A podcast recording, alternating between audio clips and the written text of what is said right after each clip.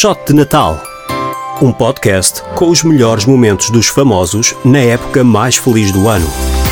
Todos os dias, até ao Natal, uma nova história. Ao meio-dia, na NIT FM. Com Pedro Coutinho Louro. Bem-vindos a mais um Shot de Natal. Hoje estou com um convidado que é uma cara conhecida dos portugueses. Pode ser visto atualmente na CMTV. Duarte Ciopa, muito obrigado por teres aceito o meu convite. Muito obrigado, eu. O gosto foi meu.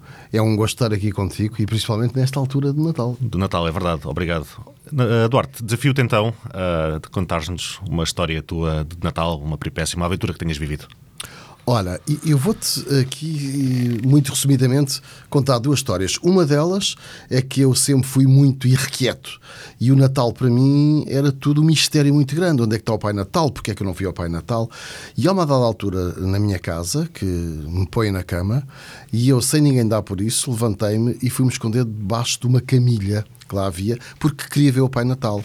E estavam ali a aguentar, a aguentar, a aguentar para não dormir, até começo a ouvir uns ruídos começo a ouvir, era o Pai Natal que estava a entrar. Só que, para minha grande Sim. surpresa, o Pai Natal era o meu pai eu gritei tanto, tanto que o meu pai desatou a fugir da sala, porque achou que alguma coisa estava a passar e não queria acreditar que, fosse eu. Esta foi uma das peripécias que se contava muito lá em casa, porque eu sempre fui uma pessoa muito perspicaz e muito ali muito inconformada, porque queria conhecer o Pai Natal. A descoberta do Pai Natal, não é? Depois tenho outra história, que essa foi uma história impressionante. Eu lembro perfeitamente de estar no Natal, as pessoas lá em casa, a ver as mesas cheias de doces, muitos presentes, e eu de repente olho para, para a rua e vejo o miúdo sentado na rua, sozinho, que lhe fez muita impressão. Fui chamar a minha mãe, uh, queria o miúdo, queria falar com o miúdo, a minha mãe foi buscar o miúdo.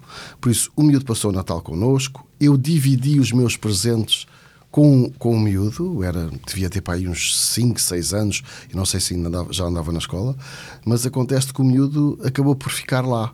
Ficou lá, a minha mãe deu-lhe banho, ele ficou, e no outro dia tínhamos a polícia à porta porque o que fizemos não podíamos ter feito. E porque sim, os pais andavam sim. à procura do miúdo, mas o miúdo era de umas, de umas barracas ali perto, e acontece que toda a gente ficou muito surpresa e tivemos, tivemos pena de pôr o miúdo na rua porque estava muito frio. E isso é uma coisa que marcou muito esta injustiça de Natal, uns com tanto, outros tão, com tão pouco, porque o Natal às vezes mexe, mexe um pouco. Sim, comigo. uma altura de afetos, não é? Uma altura de afetos. Temos depois uma história que é a história mais, eh, mais gira, é que eu quando adoto o Diogo, o Diogo tinha uh, dois anos na altura. A magia, não é? Uh, e tudo se modificou lá em casa. Modificou-se de uma forma tão gira que eu também sempre habituei o Diogo a conhecer o outro lado. E entretanto eu sempre fui muito adepto ali de ir à Casa Sol e o Diogo todos os anos, ainda agora, vai sempre lá levar uh, presentes de Natal. E há um miúdo que ele pergunta gostaste deste presente? E ele vira-se para o meu filho e diz assim: Não, eu queria uma bicicleta. E o Diogo era muito pequenino e disse: Papai, eu quero ir dar a bicicleta.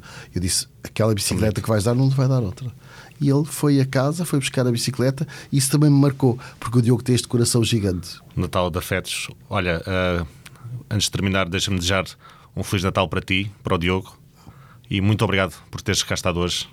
Foi um gosto. Olha, um bom Natal para todos e para todos que nos estão a ouvir. Um bom Natal e que o Natal seja sempre melhor do que o ano anterior. Um beijinho muito grande a todos. Obrigado. Foi a entrevista de hoje com Eduardo Ciopa. Uh, amanhã vamos ter Pedro Fernandes. Obrigado e até amanhã.